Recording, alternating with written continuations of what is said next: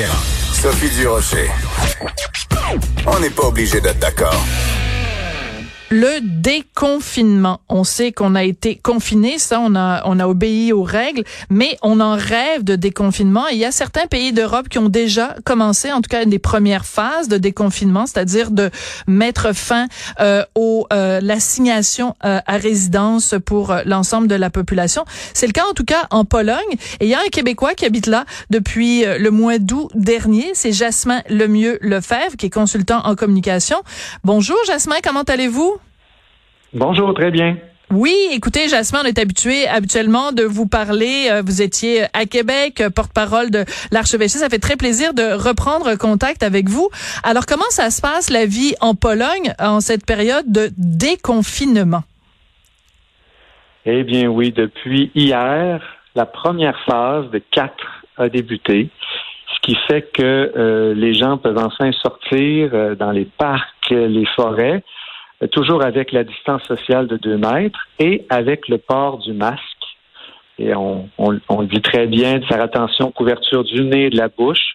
Et ce sont des masques, euh, n'importe quel type de masque. Et hier, je, je, me promenais, je suis à la bicyclette dans la forêt avec euh, ma fille. Et c'est la créativité des gens. Vraiment, là, euh, il y, y a toutes sortes de masques possibles, imaginables.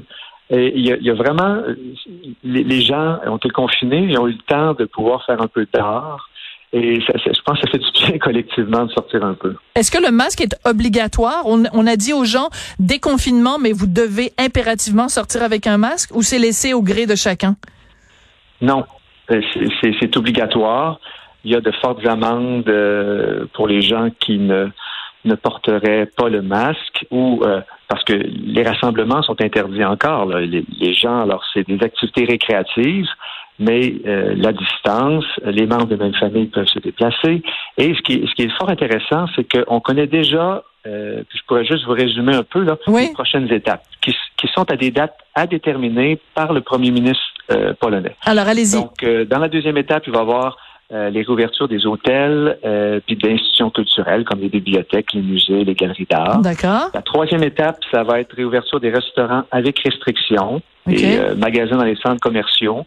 Les activités sportives pour un maximum de 50 personnes en plein air, sans participation du public.